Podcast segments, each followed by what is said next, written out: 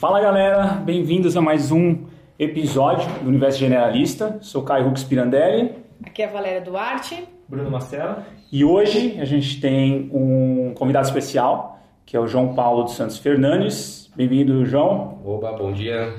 E o João ele é farmacêutico, mestre e doutor em fármaco e medicamentos. Ele é professor da Unifesp, de farmácia, né, da, da Universidade Federal de São Paulo. Ele foi pesquisador visitante na Heinrich Heinrich Hein. University uh, Düsseldorf Yeah. e desenvolve suas pesquisas na área de química farmacêutica medicinal e área que, que se preocupa com planejamento e desenvolvimento de novos fármacos, fármacos Fármacos. e medicamentos. Então a gente vai trocar uma ideia aqui com, com o João sobre a área dele, que é a área de pesquisa e desenvolvimento de medicamentos. Né? E eu queria começar ah, perguntando, você fez farmácia, né? Você formou em farmácia? Isso, eu fiz, eu, eu sou farmacêutico, então eu fiz farmácia. É, aí durante o meu curso eu me interessei por essa área de, ou pela possibilidade de desenvolver um novo medicamento, ou de colocar alguma coisa que pudesse ajudar a, saúde das pessoas né, no mercado, que você fosse responsável por aquilo. Então eu fui trabalhar durante a minha pós-graduação, na minha formação, e nisso aí, né, em técnicas de como você chega a novos fármacos, que são, na verdade, aqueles agentes ativos que tem dentro do comprimido ou do xarope, enfim, o que de fato trata a doença. Tá. Então você chegou, mas você já entrou na universidade pensando nisso, nessa parte na área de pesquisa, ou foi uma coisa que você foi, você nem sabia se gostava de química, se gostava de alguma coisa assim e foi seguindo? É, na verdade, eu gostava muito da, área, da parte de ciências, né, durante a- o colégio. Então eu gostava muito de, de biologia, eu gostava muito de química, eu gostava de física. É, eu não gostava muito de matemática, né? Então o que me fez fugir, e é impressionante, né? Você tenta fugir da matemática, mas ela não foge nunca. Por causa de estatística e tudo mais. Não, é né? tudo, ela tá em tudo, né? É, e aí nisso daí eu, eu, eu fui escolher quais áreas seguir, eu sabia que eu queria seguir para a área de biológicas, e eu tive algumas dúvidas no início e, e acabei por acaso escolhendo farmácia. Mas depois que eu entrei no curso achei que eu me encontrei e hoje eu até faria de novo. Não Ah. teria outra opção para mim. Muito bom. Legal. E, o, e aí eu acho que a ideia hoje também é a gente entender mais esse. Se fala muito de remédio, né, na sociedade como um todo, todo mundo toma remédio ou se preocupa, ou não quer tomar, ou é contra, ou a indústria farmacêutica tem um monte de É. coisa que está sempre no. no... As conspirações contra as vacinas. Né? Não, Isso. e cada esquina tem uma farmácia, né? É então acho que é legal trazer para o público, né, a- os bastidores disso também, tanto Verdade. da área de pesquisa sua até as dificuldades. E eu acho que a gente podia começar a, a falar sobre o, o que, que é necessário para desenvolver um, um- um medicamento, né? Ou qual é a área, como é que faz todo esse processo de, de- no desenvolvimento de um medicamento, como funciona, enfim, Uhum. como é que é. Hoje você desenvolve medicamentos, correto? Ou como Sim, é que é, é? Na, na verdade, eu falar assim, eu colocar medicamento no mercado é muito difícil porque a pesquisa de medicamentos não é algo muito trivial, né? É, uma, é algo muito caro, envolve muitos anos de pesquisa, então assim, as estimativas que você tem para uma inovação radical, assim, alguma coisa realmente nova surgir no mercado é gastar em torno de 10 a 15 anos de pesquisa e gastar pelo menos mais do que um bilhão de dólares em cima disso antes de ganhar qualquer coisa. Uau. Então, obviamente, não é algo, acho que até uma coisa que a gente tem que dizer nos, nos, nos dias atuais, assim, dificilmente uma universidade vai fazer isso, porque não tem condição de custear isso.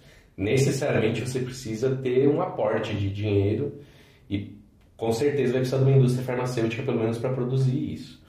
É, então não dá para você fugir muito do mundo da indústria farmacêutica nesse âmbito, você precisa deles.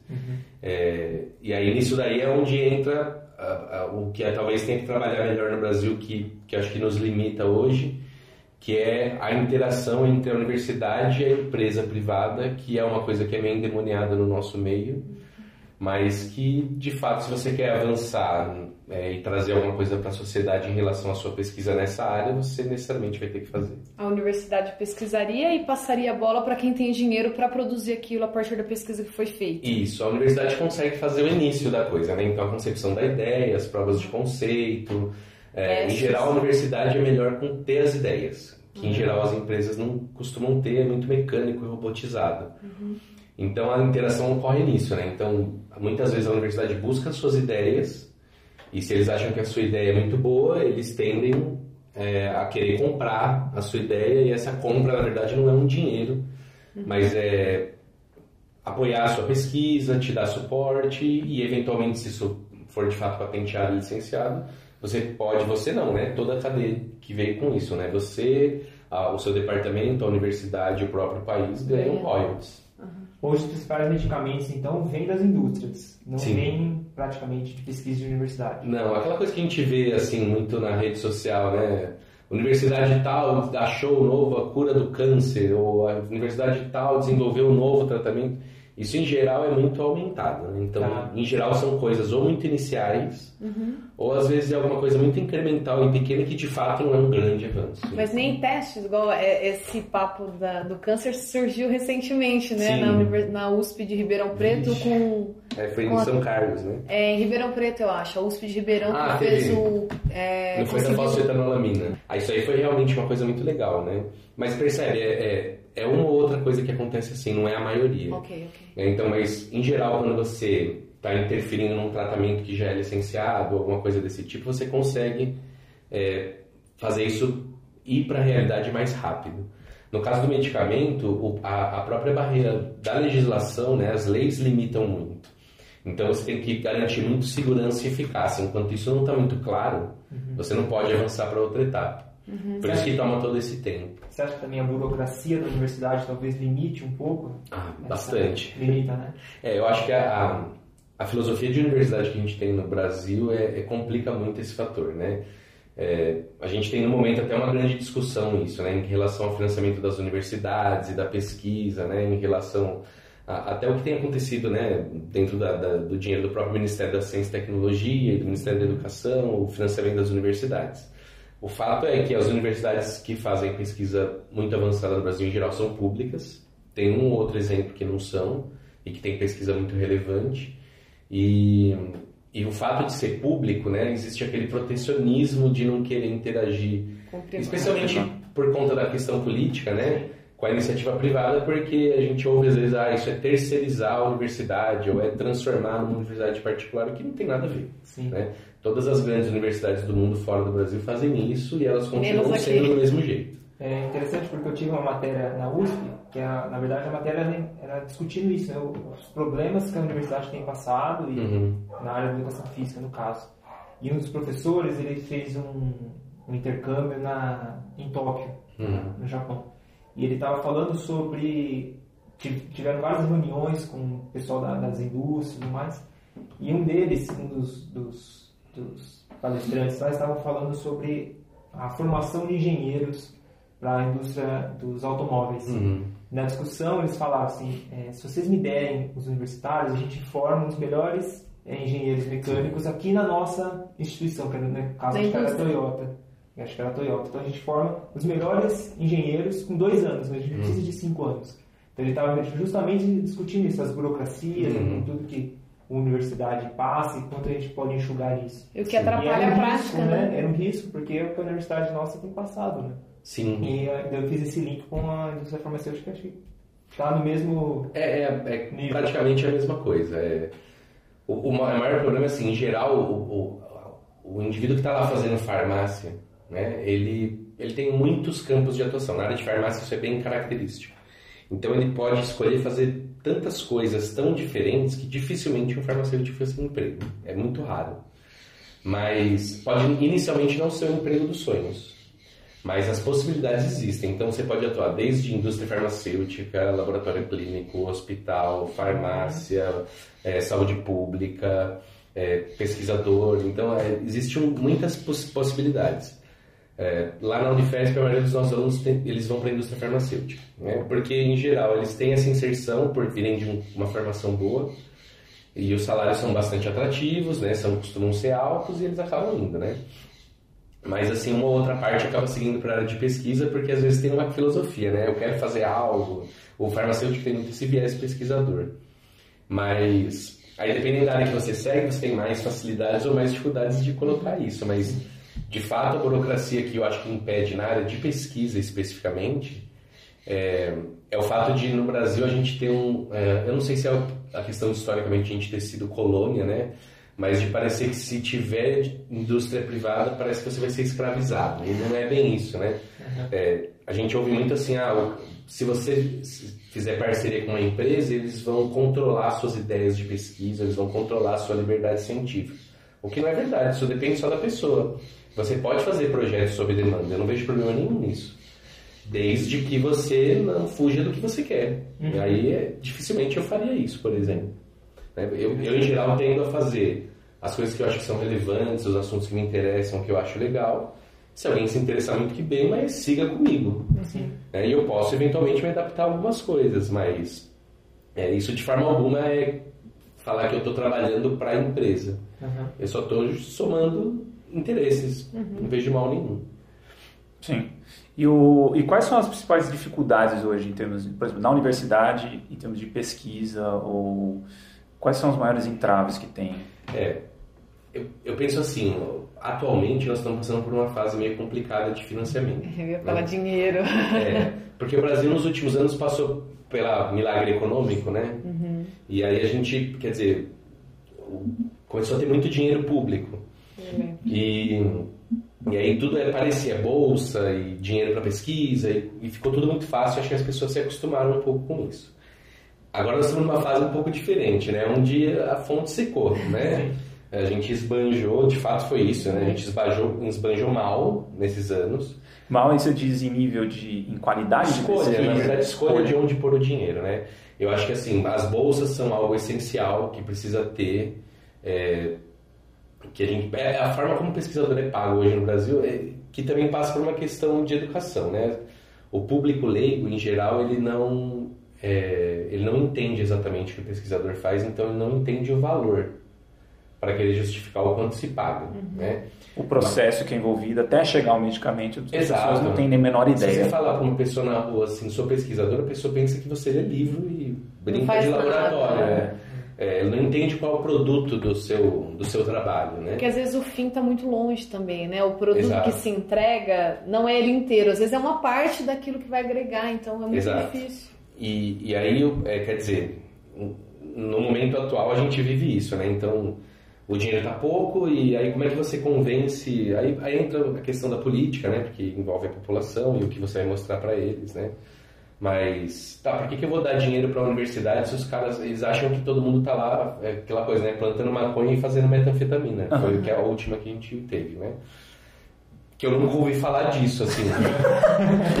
É, o pessoal acho que brinca, assiste muito Netflix. É, né? é, é. mas acho que a referência. É, mas acho que a referência acaba sendo muito essa para a população em geral, né, cara? Eu acho que é. pode até. E para mim, eu sempre trago para o próprio meio científico, assim mesmo, né? Eu acho que tem. A divulgação é ruim. Acho que claro, falta. Acho que é falta. Né? Sim. Acho que falta, assim dizer mais do cotidiano da ciência, apesar porque hoje a gente é tem muito. Eu vou tentar fazer aqui. é, é, é, até essa iniciativa, mas assim, porque é complexo, né? Todo o processo de você, por exemplo, você entrar numa, numa pesquisa, né? Num, num processo de pesquisa, e dá errado, dá errado, não chega a lugar nenhum. As pessoas não entendem o quanto hum. isso é frustrante, o quanto é difícil você realmente ter um resultado e desenvolver, Exato. por fim, desenvolver um medicamento que funciona do uhum. jeito que você espera, sem e o efeito colateral você tem então, todo um processo de você desenvolver e entender a interação também até do corpo humano dentro do medicamento, Sim. né? Quais são os impactos a longo prazo, né? Como Sim. a gente diz que é algo, inclusive as diretrizes dizer se é seguro ou não. Exato. Isso pode mudar ao longo do Sim. tempo.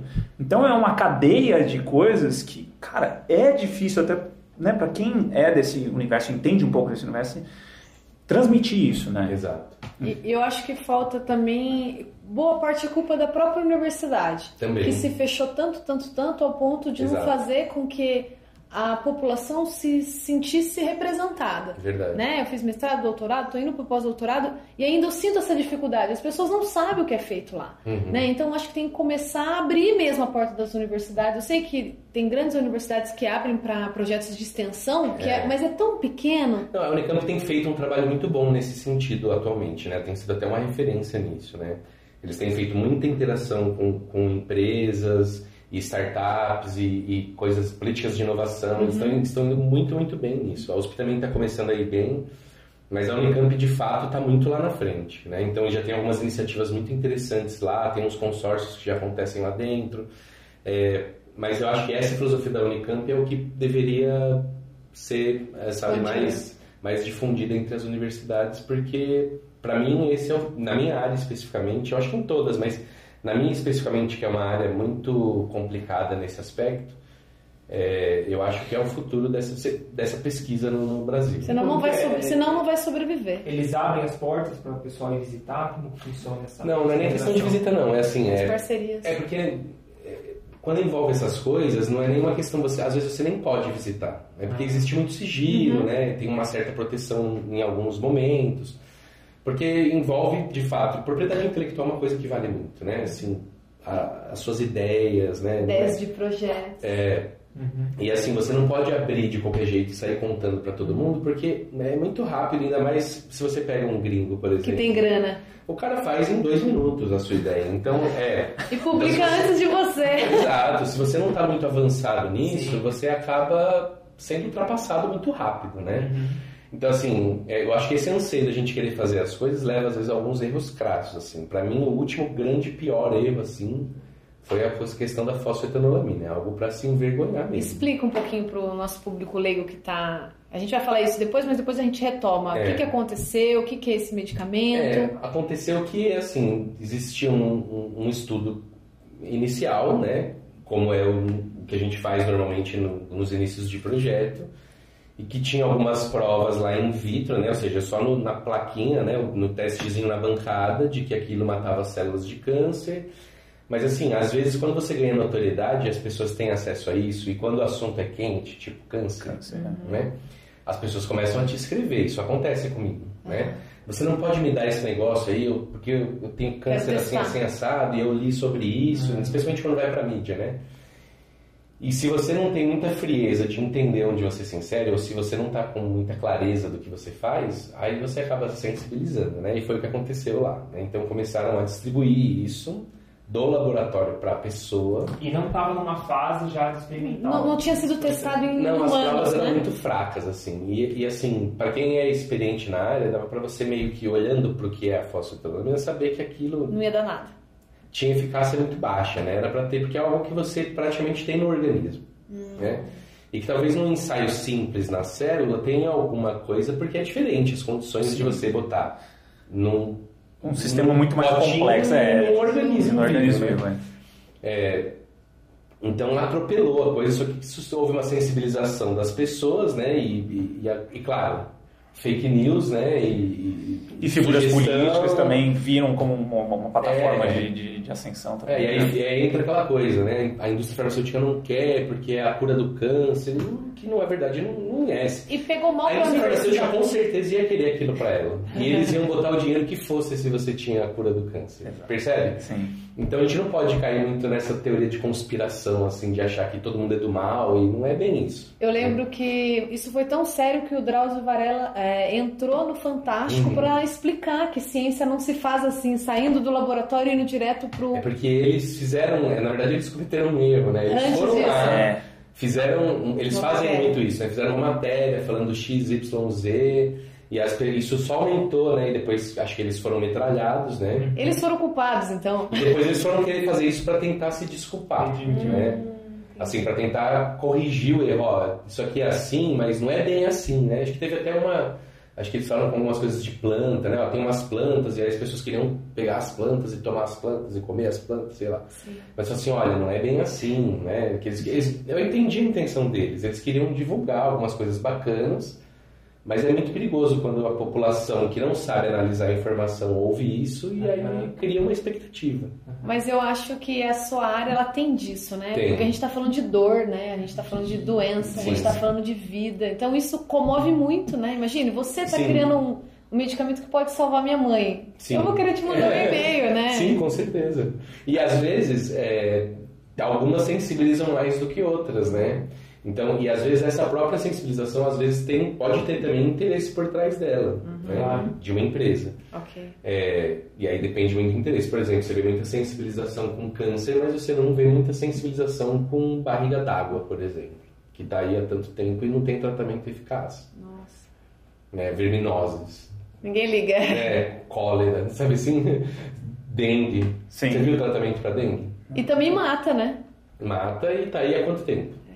Sim. Então é falta de, de, de, uma iniciativa ou de um interesse em desenvolver. Porque acho que é isso que né, a gente pode falar, começar a entrar nesse tema de, de maior financiamento para algumas doenças e outras nem tanto, né? E até, é inclusive, acho que você tinha comentado comigo a questão do Zika, acho que a gente pode usar uhum. alguns exemplos para mostrar como, né, dependendo onde você está e que país você está e que doença que mais afeta determinada população ou país, como é que é feito, como é que é feito o desenvolvimento de algum medicamento ou de pesquisa em cima de alguma doença, uhum. né?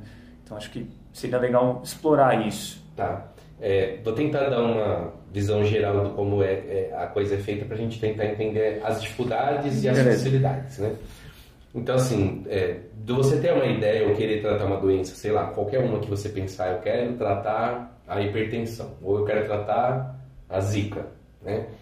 É, dessa ideia inicial, a primeira coisa que você precisa tentar achar é como você interferiria no processo da doença de forma a ela interromper, né? Então, disso, a pesquisa básica é muito importante, né? Então, porque ela vem te dar esse tipo de subsídio, né?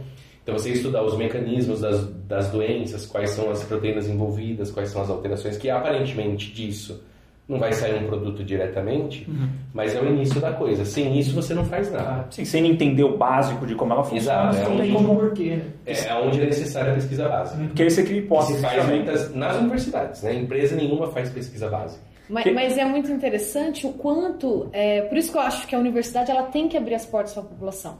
Porque, até de governantes mesmo, uhum. porque a pesquisa básica é muito metralhada. Sim. Ela é muito metralhada porque até chegar no público ela está muito longe. Exato. Mas sem ela a gente não chega no público.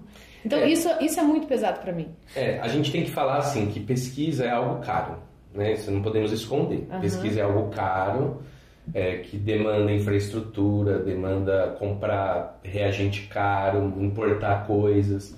Pagar assim, as pessoas que estão lá. as pessoas que trabalham, porque ninguém. É, também existe uma questão de altruísmo no Brasil, que para determinadas coisas as pessoas parece que querem que você seja altruísta também, né? É, então, assim, especialmente quando lida com saúde, né, que é algo que traz dor para as pessoas, elas acham que, pô, mas tem que ser de graça, né? Tá, mas tem um custo, né? Uhum. Então nada vem de graça.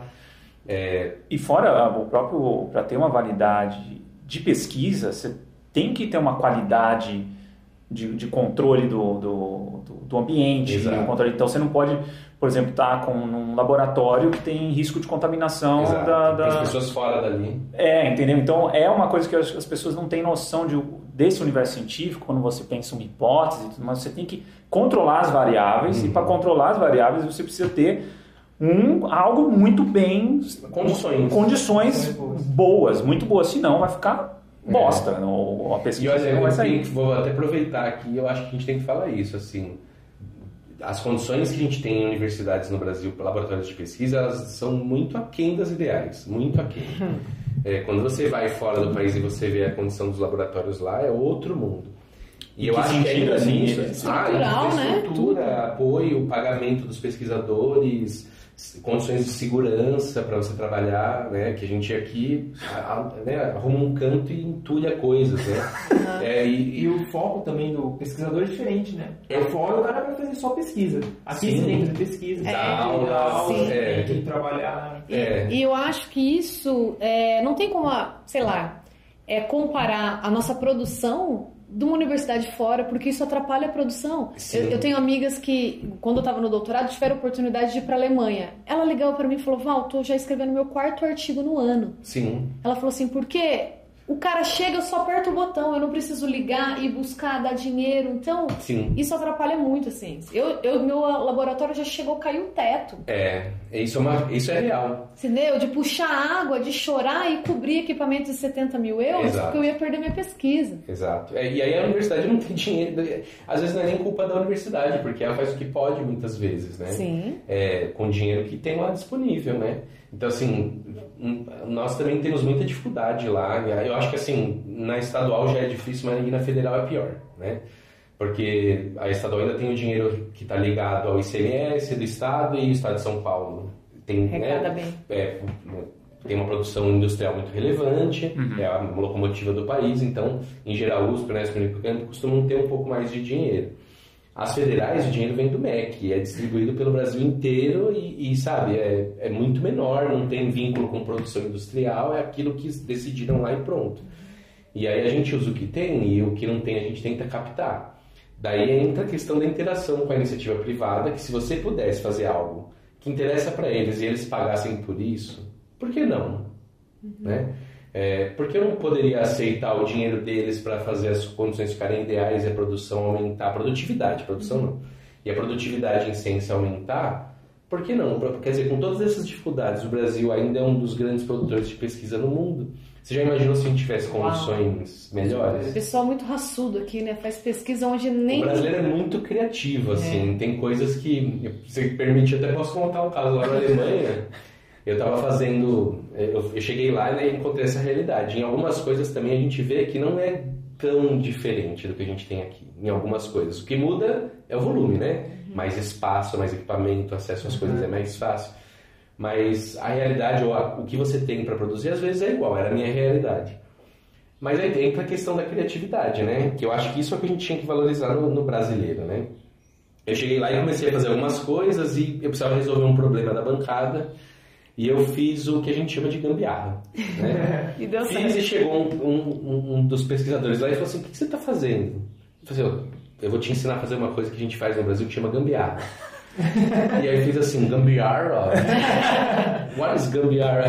o que, que é gambiarra? E aí eu falei assim, ó, é assim, ó, tá vendo aquilo que você faria nesse equipamento aqui, ó, vai gastar um monte de solvente, vai usar essa coluna cara, você pode fazer a mesma coisa aqui rapidinho. Ó. E se não ficar tão bom, você pode depois ir para lá.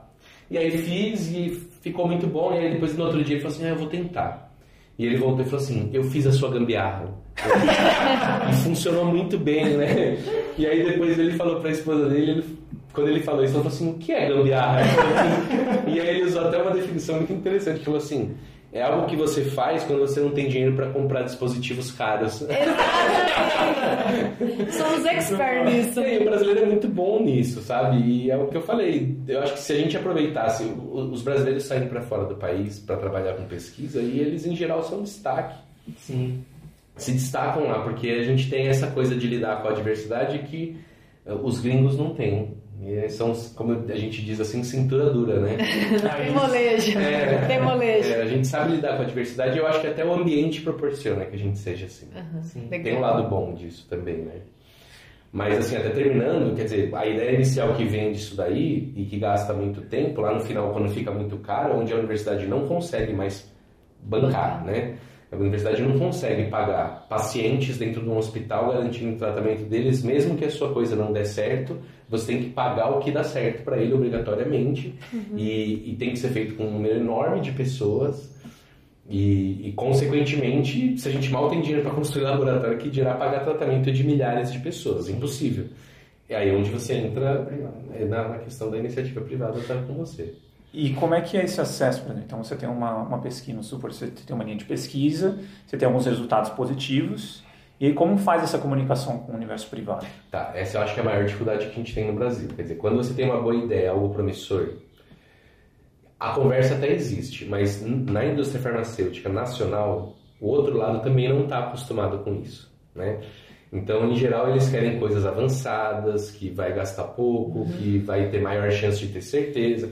Existe uma estimativa na área de medicamentos que é assim: para cada um milhão de, mo de moléculas que você pensou em testar algum dia, só uma vira um medicamento. Uau! É, então, assim, a sua chance de falha é enorme. É, o, o, a pesquisa na área farmacêutica é um negócio de altíssimo risco. Né? Por isso que custa tão caro. Né? Nesse um bilhão que eu falo assim, tá aí, na verdade, um monte de outros que não deram certo. E que custaram dinheiro. É. Então, assim, a indústria farmacêutica é, de longe, o ramo da área industrial que mais investe em pesquisa e desenvolvimento. Uhum. Né? Assim, você pode pegar qualquer outra. Mecatrônica, eletrônica, robótica, qualquer coisa. É, sei lá, para fazer uma, uma TV de tela plana nova, os caras vão investir, sei lá, 5% do que eles ganham do faturamento da empresa. A indústria farmacêutica investe fácil 20%, 25%. Né? Uhum. E ainda com grande chance de perder, né? Aí, daí é onde vem a reflexão, que eu acho que é o que explica tudo, né? A indústria farmacêutica precisa ter o um retorno? Claro, ela investe muito nisso. Mas ela ganha? Ganha muito, né? É, é, eu costumo falar para os alunos assim, é o que faz a Alemanha ser a Alemanha. Né? Aqui no Brasil, para a gente ter um PIB igual a gente tem, a gente tem que ter uma área enorme e plantar um montão de soja. Né? E a Alemanha, numa área bem menor que a nossa, tem um PIB maior que o nosso porque ela faz um comprimido que custa um centavo para fazer, mas ela vende por 200 dólares. Uhum. É? Ou seja, o medicamento é um produto de altíssimo valor agregado. Sim. Então a indústria busca o retorno. Se ela não tem quem compre esse medicamento, assim, ou quem possa pagar por ele, o retorno diminui. Daí é onde você tem as áreas mais quentes, tipo câncer, né? Então, câncer é algo que a ampola de um medicamento custa fácil 5, 6 mil reais. É, eu ia perguntar isso. Por quê? Por causa dessa pesquisa agregada? Por causa de, o produto em geral é muito caro, né? No câncer, é, o produto que tem surgido hoje, que é muito biotecnológico, ele tem um valor muito, muito alto para fabricar, né? Então, o valor agregado dele tende a ser menor. Né? E aí acaba que aumenta e tenta recuperar nisso. Mas como é câncer, eu falo assim, ó, se você, se você tem câncer, eu te falo assim, eu tenho uma ampola que custa 5 mil reais, você paga? Acho que sim. Sim. Mas você não tem 5 mil reais, não, mas eu vendo o meu carro, não, mas eu vendo a minha casa, uhum. mas eu vou fazer vaquinha com os vizinhos. É, funciona assim, né? Uhum. Agora você fala assim, eu tenho uma verminose e custa 5 mil reais. Não. Percebe? Então, assim, existem as doenças que não há interesse, porque dificilmente você pagaria por aquele tratamento. Ou porque às vezes você espera que o governo pague. Ou porque eu acho que verminose não vai me matar. Também. Tem, tem a ver se é letal ou não, né? O nível de, de, letalidade também da doença. É, mas assim, a gente não pode só pensar nisso também. Uhum. Então, a, a, doença que não tem letalidade, às vezes ela tem uma morbidade muito grande, sim, ou seja, a sim. pessoa fica imprestável. Sim. E a pessoa, se você pensar em termos de saúde pública ou como governo, se o governo fosse mais esperto... Melhor morrer do que ficar. Mas a pessoa que está doente não trabalha. Não trabalha, não produz. Isso compromete a produtividade e, no final, compromete o PIB. É. Se você tratar essas pessoas, talvez o retorno do país a longo prazo, ou pensando que são milhões de pessoas que têm isso, seria melhor. E, e existe essa perspectiva no, nos governos de fora? Por exemplo, no Brasil, Sim. eles caras enxergam isso claramente e, e, eles é tomam essa cultural. frente. É uma questão cultural. Por isso que eu falo que às vezes a questão Talvez é por isso que não tem essas doenças lá. É, é, claro, tem muitas tem coisas infra, que mudam, é, né? tem muita coisa que muda. Mas assim, se acontecesse, por exemplo, uma doença desse tipo, por exemplo, uma dengue nos Estados Unidos. Ah, com certeza ia ter tratamento para dengue. E o Estado que puxaria essa, esse, esse trilho. Ah, com certeza. E aí haver investimento, financiamento de pesquisa nos Estados Unidos é completamente diferente do nosso, né? É altamente disputado, mas também é dinheiro público, né? Uhum. Então, assim, os pesquisadores lá se matam para conseguir um, aprovar um projeto no NIH lá, uhum. porque é disso que eles sobrevivem. Claro, os contratos também são diferentes dos daqui, né? É, eu acho que a questão do estabilidade aqui também atrapalha um pouco, porque o cara se acomoda, né? É, especialmente quando ele é pesquisador na universidade, o salário dele está garantido, fazendo ou não fazendo ele ganha do mesmo jeito. E daí eu acho que seria uma segunda coisa positiva aí você envolver a iniciativa privada, né? Porque aí os mais produtivos poderiam receber eventualmente mais. É que tem, acho que tem que enxergar, principalmente pelo lado da economia, né? A questão da competitividade ela tem algo ela, ela dá um, um resultado. Sim, é, acho que as pessoas querem muita cooperação, muita, mas tem um, um, fundamento até da nossa espécie que é importante a questão de, é, de você competir, você intraclã, né? É, é, isso até entre a gente, por isso. exemplo, eu e você, né? Eu e o Bruno. A gente meio que compete um pouco no, no, em algumas posições de yoga, né? De alongamento, de ah. força. Eu vejo no outro desafia, a gente se desafia, né? Então isso faz eu e você, né? eu e você, então tem esse aspecto, acho que tem também uh, que a sociedade tem é muito binária nesse sentido, é. tem essa coisa da polarização, ou coopera ou compete. E esquece que sim, é, se, se, você bota a pessoa numa relação de uma situação de desconforto, ela tende a buscar algo diferente, porque ela tem que se movimentar. Sim. Então tem esse aspecto também do, do desse universo e até de, de enfim, né, de, de bolsas e acho mas eu acho que as universidades estão correndo atrás do prejuízo, né? Nos então... últimos anos, assim, se você não atestar produtividade, você é rebaixado dentro do programa. Exato. Você sendo rebaixado dentro do programa, você não tem orientando. Você não tem orientando, você não tem financiamento. Então, a, pode ser um pouco tarde, né? Porque a gente já está passando por uma uhum. das maiores crises, né? Sim. Dentro da universidade, mas eu acho que um passo está sendo dado. Né? Exatamente. É que tem um outro extremo, né? Que é essa questão de, em algumas áreas, de publicação, de pressão para publicação. Aí você perde qualidade, porque Exatamente. o Mas cara, o cara tá tem que mudando, produzir é. pra cacete, então é o cara. tecnologia às vezes, né? Tem que tomar cuidado com É. isso. Então é assim, né? na- Nenhum, nem cá nem lá, mas tem que ter essa, essa dinâmica de cooperação e competição, Claro. porque isso gera resultado, isso Exato. dá resultado, né? E eu penso também, aproveitando você, eu sempre tenho essa dúvida, acho que vai ser o momento de poder tirar. Essa questão de investimento ainda, né, em pesquisas. Hoje a gente sabe que as principais patologias que matou o homem, antigamente a gente conseguiu controlar, né? Exato. Então, questão de medicamento, vacina e tudo mais. Então as patologias que matam o homem hoje, a gente tem uma noção que ela é muito multifatorial. Exato. né? Então, doença cardiovascular, o próprio Câncer. câncer, a Uhum. gente fala dores musculoesqueléticas, né? E envolve muito mais o estilo de vida Uhum. das principais causas, entre aspas, não é uma causa só, do que propriamente algum dispositivo que vai curar a pessoa, um medicamento. Uhum. Como que funciona essa questão de linha de pesquisa para isso? Sabendo que é uma, uma a causa é multifatorial, que envolve vários fatores, Uhum. como que a, a indústria farmacêutica vê isso? Ela, eles É. tentam buscar realmente um medicamento para curar a doença cardiovascular, por exemplo? Você diz a, a questão de procurar pela cura da doença e não só tratar ela e a pessoa ficar para sempre doente. Isso. É isso que eu entendi. É, acho que é um pouco. Tem, tem alguns mitos e alguns fatos. Legal. Né? É, é claro que, por exemplo, tratar o câncer não é algo trivial. Né? Porque tratar o câncer envolve você matar células do seu organismo, que teoricamente já estão lá, né? sem matar você. Né? Essa é a parte difícil. Como é que você mata o câncer sem matar a pessoa? É fácil. Você pode matar o câncer matando a pessoa e vai junto. Vai, vai tudo né? embora. E, e muitos dos, dos fármacos, medicamentos que a gente tem atualmente, ou, ou que tinha, né? hoje já tem melhorado. Mas eles- você trata, ali- você lida com uma relação de risco-benefício muito delicada, né? Que você pode morrer do tratamento Sim. né? Então, é, quando você fala que o câncer não tem cura, é por causa disso, né? Qualquer coisa que você use lá pode matar a pessoa. Então, você lida ali na chance de ter dado certo ou não. Existem hoje um índice de cura muito maior do que antes, Sim. né? É, Eu brinco que todo, todo medicamento tem um efeito colateral. todo. Você não está salvo de nenhum. É, sempre- é. todo, todo tratamento que não tem contraindicação, você tem que ficar. Você sabe que farmacêutico é pilhado com medicamento, né? Todo bom farmacêutico não toma medicamento, ou toma em último caso. Ah, porque É, sabe. porque você pensa em tudo e, e às vezes é até um pouco ruim. Você pensa em tudo que pode acontecer que talvez não vai acontecer, mas você fica pilhado com aquilo. Então, a gente, eu, eu, eu mesmo sou um cara que assim, eu só tomo em última, eu tento esperar o organismo me tratar mesmo, né? Legal. Mas é, é claro, mudanças de estilo de vida ajudam, sim, mas não necessariamente é, só isso resolve o problema. Uhum. É, e aí entra a questão da indústria farmacêutica ser muito forte nisso, porque o tratamento médico de uma doença ele pode ser feito de várias formas, né? Você pode fazer com uma cirurgia, você pode fazer, sei lá, terapias alternativas, né? psicoterapia, né? dependendo do que é. Mas o fato é que 90% dos casos a- a- o tratamento em geral é farmacológico, Sim. é com medicamento.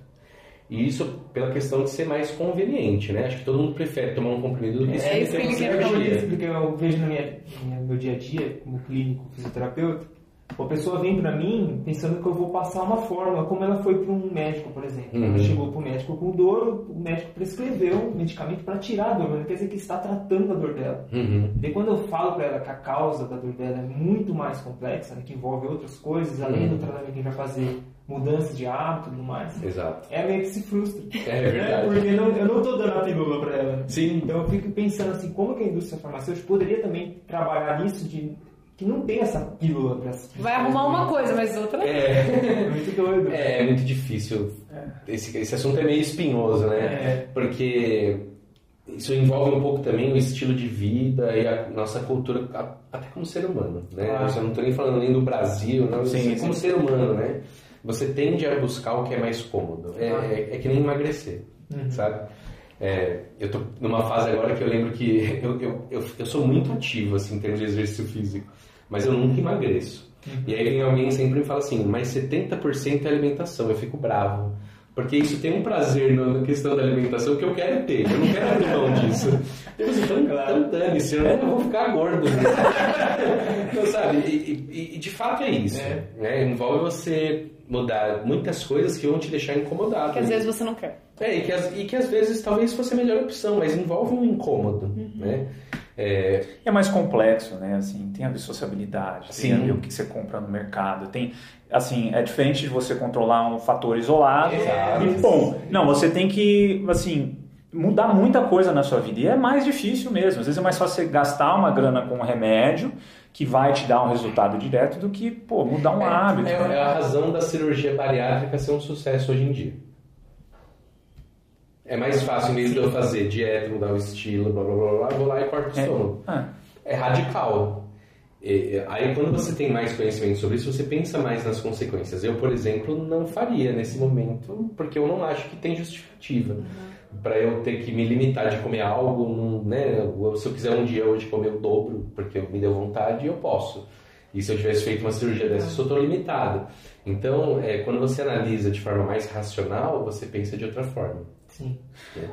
E eu queria voltar no- na questão do Zika. Acho que a, a Val também trabalhou, né? num- Eu trabalhei num. Logo que surgiu Uhum. né, esse boom do Zika, a- foi se formando dentro da universidade o Rede Zika, né, Uhum. que é uma rede formada por grandes Sim, universidades e diferentes é, pesquisadores. E o meu laboratório começou a se mover, né, porque Uhum. a gente trabalhava com células da retina. Uhum. E logo que surgiu a, a Zika, antes das primeiras publicações, antes até mesmo de correlacionar a Zika Que é com a, retinopatia. com a hidro- é, microcefalia, a gente não sabia se a zika comprometia o sistema visual. Uhum. Então a minha orientadora, eu lembro que ela correu, correu lá, falou, olha, eu tô indo, ela mandou um e-mail, falou, tô indo atrás de uma rede zika aqui que a gente vai querer entrar. Uhum. Daí a gente começou a testar o sistema visual de bebês com zika para ver se a... Só que depois eu já saí, eu acabei não tocando, a gente testava pacientes em, no, em Jundiaí, Uhum. que atendia, não sei se você ficava sabendo, atendia um grupo de bebês Sei. mas eu acabei não participando depois. Mas eu peguei esse começo e essa mobilização da universidade que foi uma loucura. Tipo, todo Foi. mundo queria ter um pezinho no Zika ou Exato. publicar alguma coisa com Zika. É. Na verdade, E eu nem sei mais assim se tem, como que tá a pesquisa, se tem medicamento. Eu... Então, Que teve uma ainda interação tem- internacional com a questão do Zika, não foi? Teve. Porque é, tem duas uma cepas, né? agora e tem um motivo por trás disso. Uhum. Que é o seguinte, a- a- o, o alarme de Zika ele veio exatamente na época em que ia ter a Olimpíada. Uhum. Né? E que os, é, o, o pessoal de fora viria para cá e teoricamente estaria é, sujeito a se infectar. Mas veja que os, o, o Zika vírus não é muito diferente do que é o dengue vírus ou do que é o chikungunya. Né? É, na verdade, eles pertencem a uma mesma família. Né? O que motivou isso é porque é, começou a aumentar os casos e, e- e- e houve uma notícia e aí, claro, os americanos viriam e quando toca neles a situação muda, né? Então eles começaram a querer financiar a pesquisa em Zika antes da, da Olimpíada para ver se ia ter um tratamento, se acontecesse.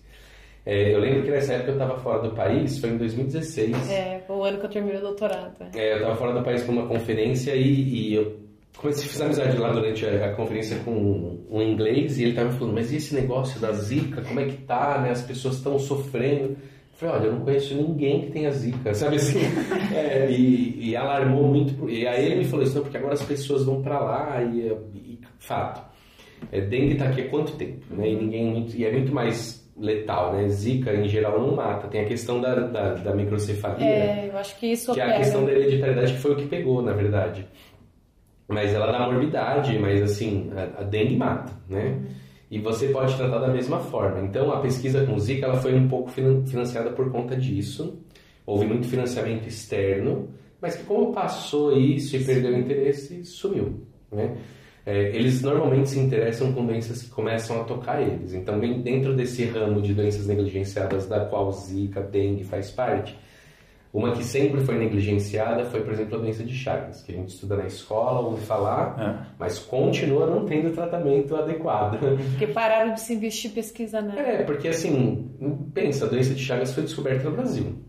Carlos Chagas, né? E foi por isso que ela tem esse nome. E, e a doença de Chagas, ela, ela tem uma mortalidade, mas ela é crônica, né? Você vai desenvolver cardiopatia, o seu coração vai ficar enorme, você vai morrer de insuficiência cardíaca lá na frente, né? É, o tratamento que a gente tem hoje para doença de Chagas é, que é o tratamento permitido, né, aprovado, ele é da década de 50. Nossa. É, ainda. E ele tem uma certa toxicidade. Então as pessoas tomam medicamento, se sentem mal, o tratamento é longo, não cura, né? O que envolve você ter que tomar aquilo meio que para sempre, está sujeito a esses efeitos, as pessoas se desencorajam a manter o tratamento, elas param, e aí você tem um problema de saúde pública, porque você não trata a doença, ela permanece, né?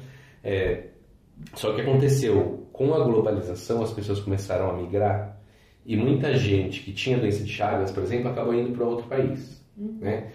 E como é uma doença que aí você não tem cura, ela fica, no momento da transfusão de sangue você pode transmitir para outra pessoa. No Brasil, o, o banco de sangue tem uma triagem para doença de Chagas. Mas fora do país nunca teve, porque ninguém nunca se preocupou com isso. Nossa. E isso começou a alastrar nos Estados Unidos, na Europa e no Japão. Nossa. E aí começou a aparecer investimento nisso atualmente, entendeu? Tá longe do ideal, mas já existe. Pelo menos a triagem lá agora tem. É, por isso que eu falo da verminose, né? Então, assim, existem algumas doenças que classicamente são chamadas de negligenciadas, por quê? Porque são doenças de pobre, associadas à pobreza, baixa condição socioeconômica, e que, em geral, a pessoa não tem dinheiro para pagar o tratamento, vai depender do governo, o governo é mal pagador, então o retorno do lucro não vai vir para a indústria, né? É, e aí você depende do financiamento público, né? Aí entra a questão do financiamento da pesquisa, né? Que às vezes em áreas estratégicas o país deveria investir só por ele. Sim, né? não, tem, não tem como ser um, algo do, do setor privado. Não. Mas e, e você acha que é uma. Eu não sei, né? Eu sempre penso nisso, assim, que é uma falta de. A própria área da, da política. Eu acho que tem, um, tem uma questão de ciência, acho que chama, né? Que é, um, que é um- uma iniciativa de trazer ah, perspectivas científicas mais para a política, Uhum. mas eu acho que o principal mal, assim, eu acho que é pessoa- pessoas envolvidas com a política realmente não sabem nada do universo científico e de pesquisa ou de doenças, ou negligencia, ou não sabe. Porque assim, Verdade. é uma. Porque se você for pensar, né? Eu acho que também tem um raciocínio de curto prazo, que o brasileiro também é bom nisso, assim, né? De não conseguir ver as coisas a longo prazo. Porque se você pensa em quatro anos, por exemplo, é uma coisa, mas se você pensa num país como um setor produtivo, ou como uma população que vai ficar menos produtiva no futuro, é a mesma coisa para a educação, né? Uhum. Educação é a mesma coisa. É verdade. Você. Quando, Passar quatro anos. você tem que ter um raciocínio mais de longo prazo e tem que entender um pouco de ciência, minimamente ciência, para você falar assim, opa, independente do partido, independente do viés ideológico, não tem por que não ter uma, uma frente política trabalhando dentro dessa perspectiva. né? Exato. Então acho que é, eu acho que a ignorância quanto ao universo científico e até a realidade do, do, do país e até social, como a sociedade funciona em termos geracionais, é um vácuo que todo mundo paga, né? É Então, verdade. quanto eu acho que até a parte de, de divulgação científica tem que ser algo muito bem trabalhado e quanto mais expandir melhor, Uhum. porque isso tem que chegar a algum momento lá, que senão nu- nunca vai ser Não desenvolvido. vai produzir. né? E eu acho que eu queria falar uma coisa que também acho que é importante. Eu defendo que o setor político tinha que ter uma avaliação para entrar. Sim. Né? O cara que, que vai comandar, ele tem que passar por uma prova. Hoje, atu- mínimo, né? De... de noção, hoje atualmente no Brasil, o que, que a gente está passando na universidade, no último governo? Cortes em pesquisas básicas. Exato. Porque quem está no governo não entende a importância da pesquisa básica para chegar até o público. Eu não sei nem se entende. É, tem uma questão além disso para mim que é assim: é, é o mesmo problema com a educação e com a saúde. É, pesquisa ou, ou educação não dá voto. Né? O que dá voto é você fazer um grande viaduto, você criar uma coisa que as pessoas enxerguem, que É. você possa ir lá e falar assim: olha o que eu fiz, tá vendo? Vota em mim. Então, assim, dá mais, dá mais retorno você construir uma escola ou encher de universidade, como fizeram aí, do que mostrar o resultado dela. Né, O resultado dela é abstrato, né? Educação é uma coisa abstrata. E as pessoas também têm, passam a ter senso crítico, né? O que também muda em parte. Mas o da pesquisa é isso. Enquanto as pessoas não enxergarem o produto da pesquisa, ou o que aquele dinheiro que foi colocado na pesquisa gerou, é, dificilmente você vai convencer um governante a querer botar dinheiro nisso, porque eles pensam na próxima eleição.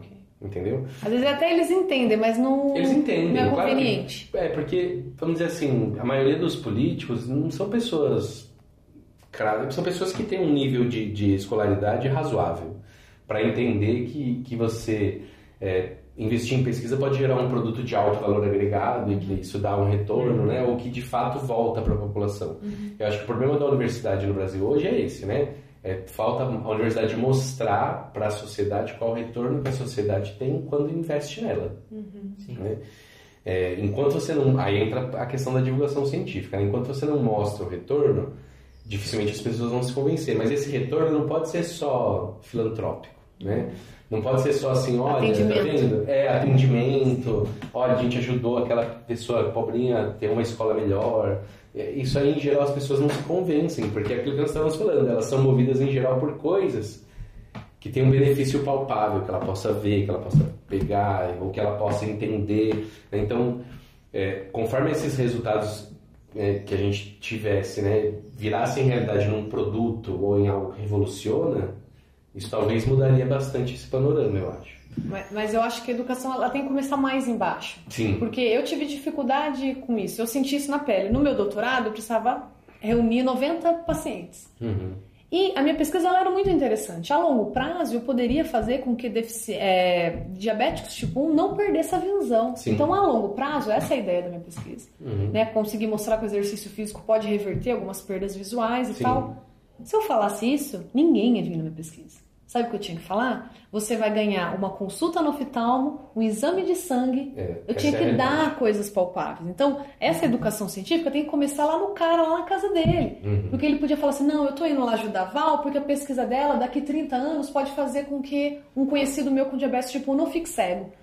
Você tá entendendo? Isso eu... acontece com medicamento, é a mesma coisa. Quando eu falo de reunir as pessoas vai ter que testar, nós temos uma outra barreira legislatória no Brasil que eu nem sei se todo mundo sabe, mas assim, a pessoa que participa de um projeto de pesquisa ela tem que ser totalmente voluntária. Sim, não pode ganhar um centavo. Não pode ganhar um centavo. Eu dava escondido um bilhete de ônibus, falou, olha, para pagar, eu pagava do meu bolso, olha, para você chegar até aqui. e em geral quem vai é gente muito pobre, é, porque eles, eles, vão para comer. Não tem ônibus, para dormir, dinheiro, para ter uma consulta, né, Por isso que câncer é mais fácil, por exemplo, você juntar pessoas, hum. né, do que se eu falasse que era tratamento da gripe. Sim. Né? Ou se eu falasse que era tratamento de qualquer outra coisa. É, quando são coisas que ameaçam a vida das pessoas, vão. E como funciona? É só no Brasil que tem essa legislação ou tem outros países? É, cada país tem a sua. Tem, a sua. É, tem países, por exemplo, que você pode fazer com pessoas que estão é, presas em troca de diminuir a pena, por exemplo. Uhum. Nos Estados Unidos, você pode pagar uhum. né, para a pessoa. Tanto que você vê em filme, às vezes o cara ganha dinheiro e está lá todo lascado tomando medicamento cheio de efeito indesejável, todo lascado, mas tá com só grana. pra ganhar dinheiro. É. Acho que nos Estados Unidos até para doação de esperma eles recebem. Ó, que beleza! É, o que, é, então, aí tem isso. É, no Brasil é totalmente voluntário porque o que eles queriam é que as pessoas não fossem convencidas pelo dinheiro. A base legal é essa. Mas, cara, São convencidos por uma consulta. É, percebe? É da mesma. Você só tá, ajudar, né? É, você só tá selecionando cada vez pessoas em estado de mais é, so, vulnerabilidade social com isso. Sim. Então, também é outra coisa. Percebe? Tem muitas coisas por detrás que do que simplesmente pegar e falar assim, ah, as pessoas não querem colocar isso no, no, no medicamento disso aí, você entendeu? Hum. Tem muita coisa por detrás que não é tão simples, né? Claro. E aí tem, eu acho que é uma é algo que a gente pode explorar também, eu acho que está em alta em todas as áreas, né? Eu acho que é a parte de teoria da, da conspiração. No, eu acho que a área de medicamentos, pelo menos eu, eu já numa parte da minha, da minha vida eu acreditei muito nisso, né? Nessa parte de que a indústria farmacêutica, né? Ela se tem uma cura, ela vai suprimir, porque senão ela vai parar de lucrar, ela vai, né? Eu acho que a gente podia explorar mais ou menos o quanto disso pode ser uma realidade, né? Realmente a indústria farmacêutica ela, ela tem todo esse poder ou não, por exemplo, no câncer, muita gente fala, não, já tem a, a cura, cura, porém, é, não, não, não, eles não divulgam porque senão eles vão parar de ganhar com, Tratamento. com tratamentos que, vamos dizer, né, você tem, por exemplo, o tratamento para o câncer, a quimioterapia, e você tem um monte de coisa associada a ela, né, você uhum. tem toda uma cadeia de ganhos em cima dela, e se você curasse o câncer, uhum. você mataria toda essa cadeia econômica. Faz sentido isso realmente? Ou da sua experiência, o que, que você pode dizer sobre isso? Cara, então? é muito difícil. Claro, um pouco disso existe, claro. É, é, se, é, por exemplo, se eu for tratar uma coisa muito simples e muito fácil de tratar, eu poderia tratar curando. Ou poderia só ficar tratando ela. É claro que o, fazer o cara cronicamente comprar, às vezes vale mais a pena. Mas isso é muito pequeno, para falar a verdade, porque assim, tem muitas condições para qual você toma um medicamento, elas são temporárias. Né? Uma dor de cabeça, por exemplo, você tem agora, você toma e passou e pronto. E você quantas vezes, quantos episódios de dor de cabeça você vai ter na sua vida? Eternos, né? Então isso poderia ganhar dinheiro vendendo analgésico, uhum. né? É, câncer, só assim, existe a cura do câncer e ninguém está falando, assim, câncer é, são, é um conjunto de tantas possibilidades tão diferentes que é muito difícil você falar que uma coisa curaria todos, uhum. né? É, existem hoje vários cânceres ou vários tipos de cânceres totalmente curáveis. E se faz isso com um medicamento. Né? Então, ou seja, existe a cura do câncer? Existe. De mas qual? você está lidando com chance. Nem todas, todas as doenças existe a chance de você morrer, na é verdade. Uhum. Você pode ser 1% ou 20%. Sim. É, então, assim, tem é, alguns tipos de, de é, linfoma ou alguns tipos de leucemias, eles são completamente curáveis. É, o que muda é o quanto custa esse tratamento. Uhum. Né? Então, assim, o tratamento de uma coisa dessa não é barato, porque é aquilo que eu falei. Para você conseguir curar esse tipo de você precisa ter algo que é muito seletivo, muito específico, que já alimenta a curar os outros. Né? Porque é aquela coisa de não matar a pessoa, matar só o tumor, você torna a coisa muito seletiva. E para ser muito seletivo, você se baseia em técnicas ou em formas de produção que são extremamente caras, como é a biotecnologia. Uhum. Né? o que faz com que o tratamento seja muito, muito caro. Então, ele existe, ele é muito caro, né? É, e é altamente seletivo para aquele tipo. Outros, mesmo dessa forma, você não consegue atingir a doença de forma a curar ela. Né? O problema do câncer é que, dependendo do tipo, ele é uma massa sólida dentro de você e que se você tentar matar aquilo, tudo que está em volta morre junto. Se isso for o seu intestino, o intestino morreu junto. Se isso for o seu pulmão, o pulmão morreu junto. E quando o pulmão morre, você morre junto. Percebe? Então, é, eu tenho certeza que é, se a indústria farmacêutica tivesse a cura de, de todos os tipos de câncer, com certeza ela ia pôr no mercado. Você pode dizer assim, vai ser barato? Com certeza não. Ela vai lucrar, né? Mas ele vai existir. Né? Sim. É a questão do valor agregado. A própria patente te possibilita fazer isso. Você pode negociar o quanto você quiser em cima daquilo. Né? E é uma lei de mercado, né? se existe gente doente, existe procura. Vamos vender. É, é eu acho que as pessoas têm, a, até pelo raciocínio econômico, as pessoas têm dificuldade de entender o, o a cadeia produtiva das coisas, né? Uhum. O que custa, porque a gente acostuma a ir no mercado e ver tudo pronto, uhum. né? E às vezes não sabe que cada processo que aquele produto passou ele exige, ele tem um custo. E sim. sim, se você tem algo muito, muito específico, por exemplo, vamos lá, eu, eu desenvolvo uma doença raríssima. É, doenças raras já são mais complicadas. Né? Porque aí você, eu tenho que focar toda uma cadeia de pesquisa para mim. E eu sou uma única fonte de recurso. E eu tenho que pagar, tem que ter uma forma de pagar todo mundo. Ninguém faz. É que nem, acho que tem essa ilusão de que as Sim. coisas surgem do além e que as pessoas, todo mundo faz as coisas de, pode fazer de graça. Por altruísmo. É, por altruísmo. Então, tipo, mas sempre é o outro. Sim. Né? Sempre é o outro que tem que estar tá fazendo, eu não. não você. Né? Uhum. Então, eu acho que tem essa, essa questão da escala mesmo, né? E eu acho que tem essa diferença da escala, diferença da escala quando é algo que, por exemplo, que nem a gente falou do, do Zika, dengue, essas doenças, é, que tem uma grande escala, mas não, enfim, depende de uma, um financiamento público, porque o, o ganho vai ser baixo. Mas também tem doenças que são tão específicas, que nem o câncer, né? Acho que até num podcast a gente falou isso, assim, que o câncer ele é complexo, né? é, é uma coisa extremamente complexa, ele surge cada hora em um lugar, e aí tem uma condição genética envolvida às vezes, tem uma questão ambiental envolvida, é difícil você dizer o que, que vem da onde. Você não sabe nem de onde surge a doença, é. né? é tão difícil, assim, quer dizer, você tem fatores que você conhece que favorecem, mas nenhum deles é a causa. Uhum. E a galera acha que câncer é que nem uma gripe. É que você pega. Você pega, é, peguei, você pega. né? E que você lá matou o vírus da gripe, matou, matou o câncer e tudo mais. Então Sim. tem todo esse... Eu acho que a gente vive num mundo que a gente tem um celular, Sim. né? E acho que a gente viveu essa... A gente é uma geração que, por exemplo, tinha um computador em casa, né? Que tinham as placas, queimou uma placa, você sabia mais ou menos qual era o problema, Sim. né? Você fazia um barulho tal, você trocava, você fazia manutenção básica de algumas coisas. Hoje, você tem um celular que tinha uma capacidade muito maior né, do uhum. que um computador naquela época, mas se quebrou, você não tem a menor ideia. Uhum. Você não pode nem abrir mais ele. Então, a gente, acho que talvez a gente vive num mundo hoje também que tem tantas coisas complexas na palma, palma da mão, mas a gente nunca foi tão ignorante quanto aos processos que faz Sim. aquilo estar tá na tua mão. Né? Então acho que isso dá muito. Hoje a gente está vendo esse boom de teorias da, da conspiração. É por falta, Sim. a gente não deu tempo da gente realmente trazer isso para um processo pedagógico. É, você pode até questionar, assim, aí é que tá, não é bem conspiração, né? Mas assim, você pode até questionar o interesse em determinadas coisas. Sim. Então, assim, óbvio, algumas sentido. coisas despertam mais interesse do que outras, mas isso também é, é uma questão do negócio, né? Você tem uma cadeia produtiva por trás, pessoas trabalhando, elas precisam receber, né? E como é que você vai pagar elas? Você precisa ter, levantar o dinheiro para pagar essas pessoas que trabalham nessas coisas. Então, assim, você fala assim, é claro que existe muito mais interesse em pesquisar câncer ou doenças cardiovasculares, sei lá, hipertensão, é, colesterol é uma coisa bem marcante, assim, né? Que uh, as pessoas tentam. Você sabe que aí tem uma certa conspiração nisso. Se você gosta de teoria da conspiração, é assim, não se sabe exatamente hoje o quanto o colesterol aumentado, né? É a causa ou a consequência da sua doença, né? Então assim, a, a, aí Claro, se você acreditar que ela é a causa, é melhor você tratar isso. Né?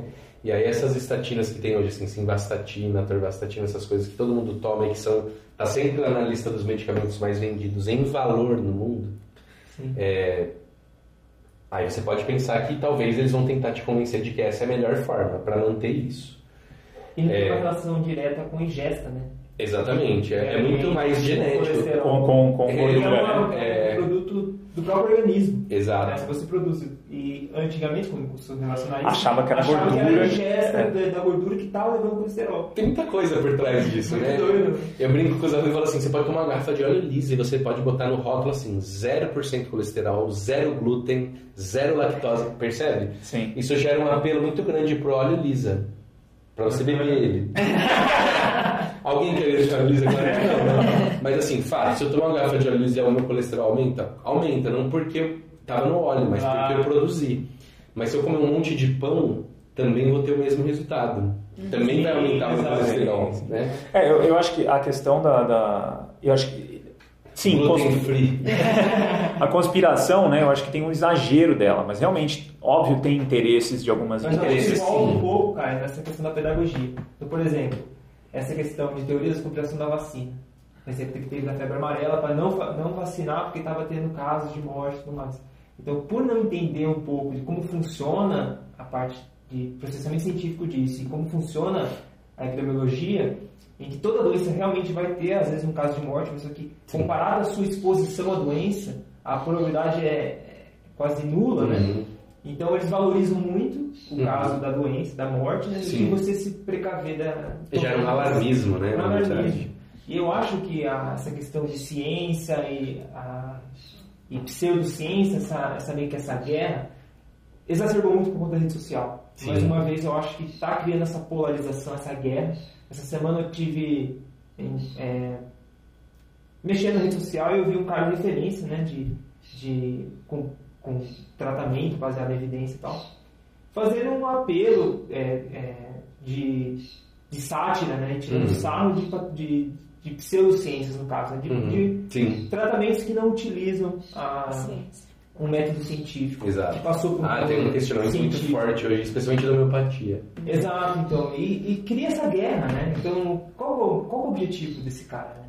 De fazer é. isso. Ele queria mudar realmente a opinião, ele queria que a pessoa entendesse que... A indústria farmacêutica se aproveita muitas vezes desses alarmismos, né? Claro, claro. E às vezes ela semeia o alarmismo. Uhum. Né? Você nem está sabendo, mas às vezes foi semeado por alguém que tinha um interesse por trás disso. É, para mim, o último grande alarmismo que teve foi gripe suína. Hum. Né? É, que quando você pega, claro, não estou dizendo que era um tipo de gripe mais letal, a taxa de mortalidade era maior, claro, tem que tratar. Mas o fato é que, assim, é como a gente estava falando, né? Quanto você quer pagar por um tratamento de gripe? Não muito, né? Uhum. A não ser que ela ameace a sua vida. Okay. E aí você pode comprar, fala o nome, Tamiflu, por exemplo. né? Então, assim, todo mundo conhece Tamiflu. É a cura da gripe por 150 reais. Ela pode curar a gripe comum. A influenza, né? Porque a influenza nada mais é do que a gripe comum de todo ano. Na verdade, a gripe, ela e todas as gripes vêm da ave. adapta num porco ou num outro, ou num outro bicho, porque o vírus que é originalmente da ave, ele não consegue infectar diretamente o ser humano com muita facilidade. Tem que Então passar ele tem pelo que adaptar. Em geral, a maioria das gripes que a gente tem todo ano passaram pelo porco ou por outro bicho. Uau. E aí o H1N1, H1N1 também é só um dos vírus que causa a gripe, mas é que aquele daquela época foi especialmente mais Forte. é, virulento, né? Ele, ele, ele tinha uma taxa de mortalidade maior. Mas o número de pessoas que morrem da consequência da gripe normal todo ano é muito maior do que morreu de gripe suína, Uhum. né? Então aí é onde você questiona, né? Claro. Venderam vacinas de Existem gripe. algumas evidências de que houve um alarmismo disso, né? Eles tentaram com a gripe aviária anos antes, mas como ela, ela- a, a infecção no humano é menor, né? Ela meio que não saiu da Ásia. E aí tentaram depois com a gripe suína, né? Vender vacina e conseguiram. É, não, a vacina então, a vacina de gripe então agora ela já está na saúde pública, né? Todo ano você tem que tomar, já está no calendário, né? Então, claro, se aproveitaram desse alarmismo. O lado bom é que, claro, agora a gente tem uma vacina no calendário, mas que não tinha, né? Mas, mas voltando um pouco nas vacinas, né? A gente tem também essa teoria da conspiração de hoje de pais que não querem. Ah, isso é um grande absurdo. É, que acho que a gente pode falar um pouco, né? Não querem vacinar os filhos.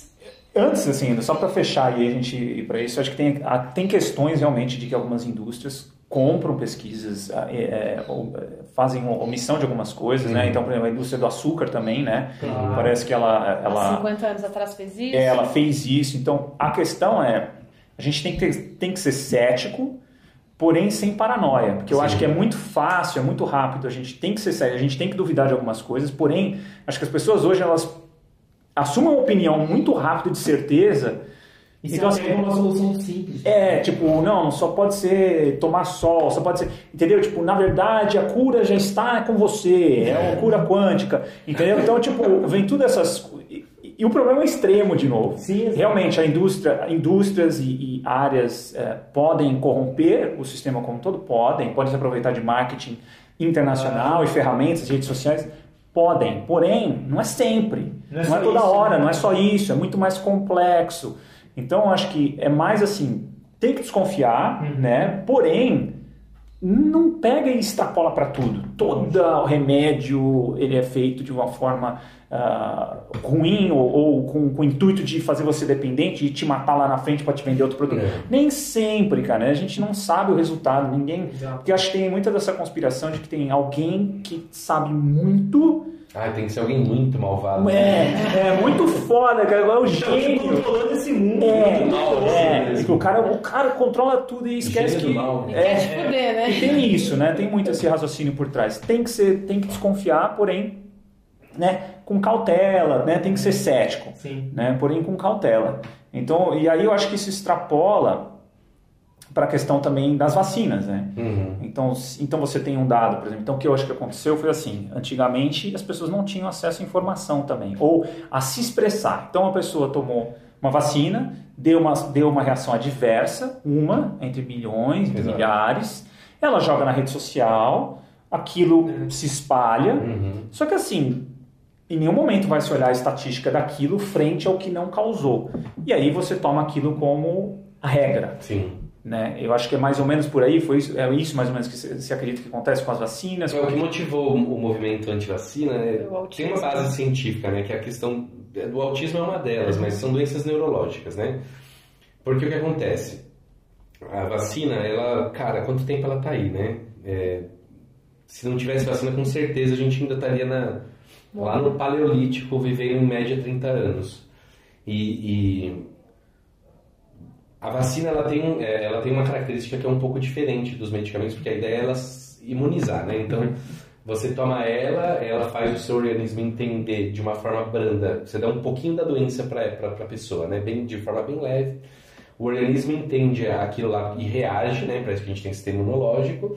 E aí você se baseia na memória das suas células e você não vai... É o que a nossa mãe fazia antigamente, de você brincar com o primo que estava com catapora. Brincava com ele, você pegava catapora, na infância em geral não traz grande consequência, e você ficou imunizado. Só que você fez isso sem pegar catapora, tomou vacina.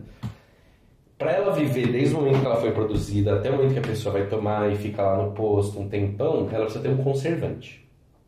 né? E esse conservante, ele em geral é o timerosal. Que é o mesmo que era o mertiolate antigamente. O mertiolate que ardia. Que não podia mais ser vendido. É, porque ele dissolvia em álcool, é por isso que ele ardia, né? O mertiolate hoje ele é Nutella, não arde. É. Arder, percebe, tem uma sugestão nisso também, né? O arder te associa a estar curando. Né? Isso, que de isso, hoje- isso, isso. Percebe onde entra essas sim, sim. Mas é só porque tinha álcool, e álcool na ferida arde, né?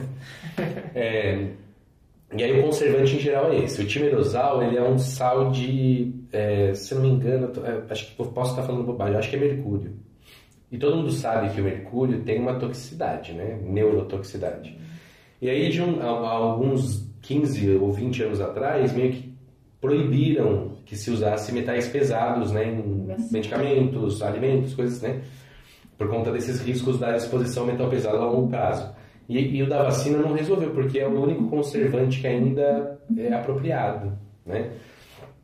Então esse conservante ele está lá na vacina e o que aconteceu? Esses estudos com o metal pesado ou com o timerosal motivaram algumas pessoas no alarmismo, né? Mas tem isso que é super do mal lá na vacina, como é que eu vou dar pro meu filho isso? Mas assim, aí a relação risco-benefício. O benefício de você tomar a vacina hoje ainda é muito superior ao risco de você se expor a esse pouquinho desse conservante. E o que você gera, quantas vacinas você toma na vida? Algumas, no início. Aham. Dificilmente você vai sofrer de exposição crônica disso lá no futuro. É, é, os estudos que mostram a relação desse conservante em autismo ou qualquer outra doença mostram claramente que não existe uma relação causa e efeito definida para isso. Ou seja, você não pode culpar a vacina pelo autismo, você não pode culpar a vacina pela esclerose múltipla, você não pode culpar a vacina por nenhum malefício que você tenha durante a sua vida. Pode ser que uma outra pessoa tenha um efeito adverso grave, mas que isso acontece até com. Se a pessoa tiver doença celíaca, comer um pedaço de pão. Uhum. Ela criou uma associação entre a vacina e o que aconteceu com ela, mas a associação pode ser falsa. Fato, né? Vou andar descalço dor na garganta, Caio. É. Aí a galera vai perseguir. É como, é, Porque garganta quando ele Eu, anda eu, descalço. eu, fico, entendeu? eu durmo com o pé. Lá, o pé e todo mundo, tio, agora os caras pegaram com essa porra. Aí eu chego aqui e fico descalço, né? No, no É pé. Não, mas eu sinto, eu sinto dor de garganta, mas não tô falando aqui, né? Tô simplesmente. É um fato. Se eu, se eu tiro É. e eu fico com o pé no chão, eu sinto dor de garganta. Agora, se é uma causa ou não, mas se eu ponho um tênis passa, então pronto, tá bom. Mas eu Ô, João, tô, mas eu tô afirmando isso. tentar criar um medicamento específico pro, Caio, mas fala pra ele que vai chama custar caro. tênis. Não, mas que eu vou Ele ter- vai curar da. Mas é bom, todo mundo, ah, meu Deus, do céu, não, nada a ver. Eu falo, não, tudo bem, eu não tô falando aqui, eu tô falando que eu sinto. Não, né? mas é, esse mecanismo cerebral de causa e efeito ele é biológico, né? A gente- É, A gente gosta. Sugestão, né? É Olha, muito natural. não subestime o poder da sugestão, né? Claro, claro, é muito natural. É muito forte. E é por isso que realmente cresce isso, né? Daí faz sentido, daí Sim. se joga na mídia, e meu filho também, e vai indo, né? É, ah, na verdade, as pessoas, elas, ainda mais, eu acho que a rede social promove esse fenômeno, né? Elas são ávidas por sugestão, assim, né? Então, e esse efeito da sugestão é muito interessante, porque ele nada mais é do que produto do que você queria ver, né? Você só se filiou a ele porque você já tinha aquela Você agarrou. simpatia por Sim. aquilo, né? E aí aquilo acaba se tornando verdade e você consegue enxergar fatos onde não existiam, né? Claro.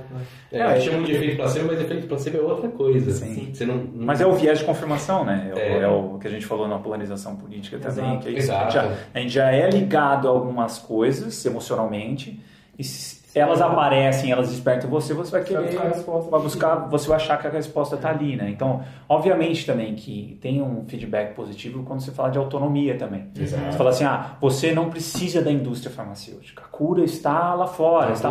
E às vezes tem realmente né, a questão de, de, de hábitos alimentares, hábitos de atividade física, realmente tem uma associação, mas é, é muito mais difícil a pessoa acreditar nisso. Mas só se ela acreditar que vai ter algo quântico, mágico, que ela fecha o olho e a É. coisa vai ser curada, do que algo acho que que- muda hábito, né? Então ela já tem. Então é algo que eu mesmo sempre fui atraído muito por autonomia. Foi, inclusive eu cheguei na biologia evolutiva porque pô, é uma coisa que me dá autonomia. Eu consigo achar uma chavinha Sim, que, é. né, de entender meu próprio corpo. Porém, né, uma autonomia que exige hábito, mudança de hábito. Mas quando você vende autonomia assim, você não precisa gastar dinheiro, você não precisa. Ou é uma vez só, ou é uma coisa que não tem efeito colateral, pô, é muito É. atrativo, né, cara? Verdade. Porque é bem. É bom, a autonomia é uma coisa boa. Então, eu acho que também pega um pouco nessa questão da, da é, antivacinas, as teorias de conspirações, quando envolve dinheiro público. Então, por exemplo. Ah, de não botar o dinheiro público nisso. É, porque você escolheu um tratamento, fazer um financiamento de tratamento, em que é, tem um respaldo científico forte, ou fazer um, um direcionamento com um tratamento que não tem esse respaldo. Uhum. Né? Então, a, a antivacina pode entrar nisso, né? Você não vacinar o seu filho, você está prejudicando a sociedade. Sim, né? Então, certeza. vai ter que entrar meio que uma lei em cima disso, assim, não, você pode acreditar nisso. Mas o fato de você não vacinar vai seu contaminar filho, outros. Vai trazer problemas para todo mundo. É, e aí é onde entra a sugestão é mais ou menos o pé frio aí, né? Do, da, do dor de garganta. É, aí a pessoa falou assim, ah, mas eu não tomei vacina e nunca fiquei doente. É. Mas é claro, porque você era uma bolinha no meio de várias bolinhas que estavam imunizadas e obviamente você não se expôs. Sim. Né? Mas assim, você não... Se as, pessoas, as bolinhas começarem a fazer isso, é coisa de não vai passar por... É o que tem acontecido, ó sarampo, catapora, cachumba. Tem, tu tem aparecido de outras doenças da infância Sim. que estavam praticamente controladas e erradicadas, têm voltado por conta disso. E é legal falar da questão de investimento também, até por universidades, por exemplo, a homeopatia. Né? Então a gente já tem um respaldo grande que não tem um funcionamento direto de Nossa, esse é um assunto espinhoso. Não sei se eu quero falar.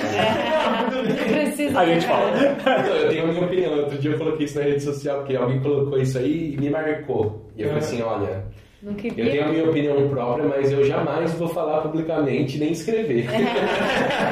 É muito espinhoso, assim. É, porque, de fato, assim, eu como farmacêutico é uma área de atuação. Né? Ah, e, você não vai queimar a sua própria não, área. De fato, é uma coisa que existe no mundo. Você tem países que produzem homeopatia em escala. Então, é isso, é isso que eu falo. Um investimento grande. Imagina você pegar esse investimento e realmente direcionar é, um... Eu não posso pichar a minha profissão. Porque né? você pode amanhã receber uma proposta muito boa para trabalhar com homeopatia. Nem só isso, assim, né? É, é, não, não cabe a mim julgar isso, né? E assim, sobre a homeopatia, aí eu vou falando cientificamente é, eu julgo muito se alguém quiser vir aqui e querer provar a eficácia da homeopatia mecanisticamente, eu não vou acreditar. Uhum. Né? Não existe base científica hoje para você provar isso de forma cabal. É, mas, por outro lado, existem alguma, alguns resultados práticos dela que são realmente muito. chamam muito atenção em alguns casos, né? É, o quanto isso tem a ver com homeopatia, eu não sei. Então, assim, quando eu não sei, não tenho embasamento para provar ou refutar, eu não falo nada. Legal. É, o fato é que existe, sim, uma grande crítica à homeopatia, especialmente no meio científico, é, de que é um, né, pseudociência, pseudotratamento, coisas não fundamentadas, é, do qual sou obrigado a concordar. Né? Não existe nenhum, até o meu conhecimento alcança, nenhum estudo clínico controlado com homeopatia para provar de forma cabal de que ela tem eficácia. Uhum. Mas, ao mesmo tempo, muitas pessoas usam homeopatia, você existe resultados populacionais com ela, que também te permitem dizer que é meio tá complicado você dizer que nada, né? Então, assim, e aí vou me comprometer profissionalmente com o meu conselho de classe Sim. por conta disso, não. É, então, é um assunto que eu não toco muito. Eu acho que é, ainda temos que respeitar uhum.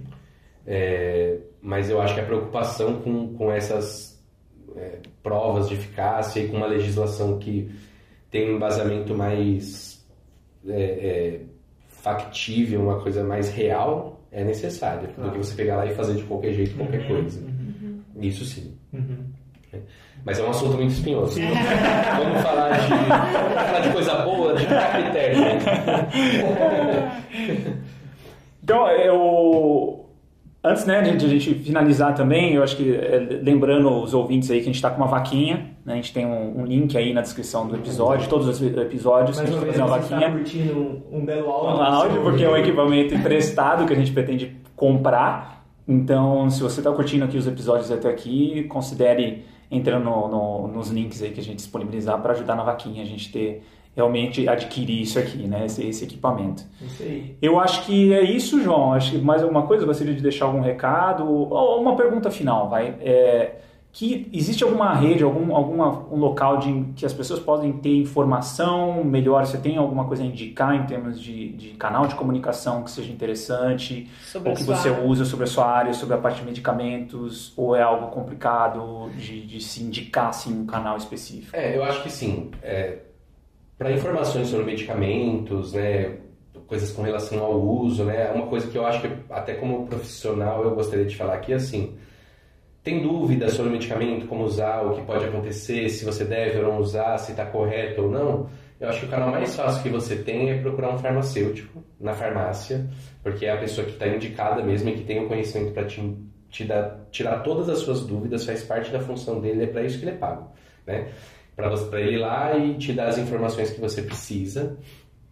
Eventualmente, existem alguns canais é, do próprio Conselho de, de Farmácia, né, do, do CRF, Conselho Regional de Farmácia, que você pode procurar também e eles tiram algumas dúvidas técnicas, né? É, agora, disponível na internet é muito difícil, eu acho que você ter um canal direto para... Porque medicamento é algo tão específico, né, que você não tem todas as dúvidas já listadas para você ter um canal onde você já tem elas todas respondidas.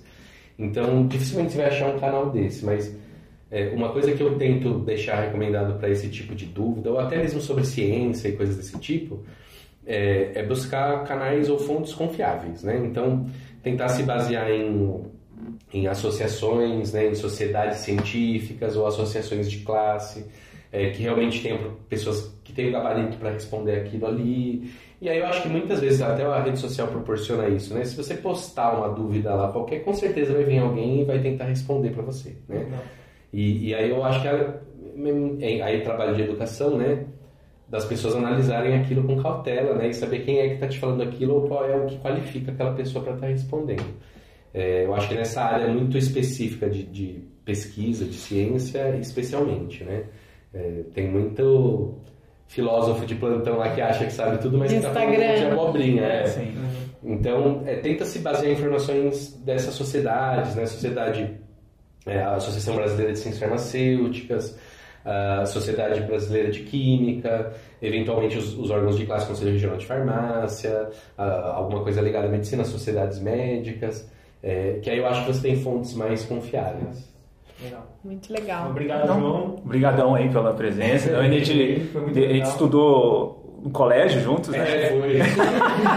Aí eu, eu tava tentando lembrar de alguém assim, falei assim, o que a gente pode chamar e tal, né? Aí eu sempre lembro das suas postagens no Facebook, da, das suas é, tento divulgar, né? É. Tentar dar valor. Então, aí eu falei, ó, oh, vou chamar o João, cara. Fazia um tempão que a gente não se falava, é né? Verdade. Aí a gente falou, não, vou, vou ligar pra ele lá, ver se ele topa falar da, da de farmácia. Da, aí eu sou super aberto a, até a falar de outras coisas também, que, eu, que obviamente eu tenho condições de falar. Sim. Assim, eu acho que tem muitos temas, né? Não dá pra explorar tudo, mas acho que tem vários temas que a gente Sim. pode retomar mais pra frente. É, acho que o João mais... deu esse suporte de esse start, né, da galera da academia vindo aqui Isso. falar trocar uma ideia participar do nosso podcast, mas a ideia é a gente trazer mais. E aí o público também trazer perguntas, né? Quanto mais o público tiver perguntas também, mais a gente tem a possibilidade de trazer de volta Verdade. também o João e a gente explorar mais a fundo as perguntas, que é realmente eu gostaria de ter entrado, por exemplo, na, na, na questão do, do, do, aumento de consumo né, de, de remédios sem, tipo, por conta própria, aqui nos Estados Unidos, né? As ah, farmácias é. você tem um em cada esquina hoje, tem a questão de automedicação. Tem... Procure farmacêutico. O farmacêutico pode dar um primeiro atendimento. Uhum.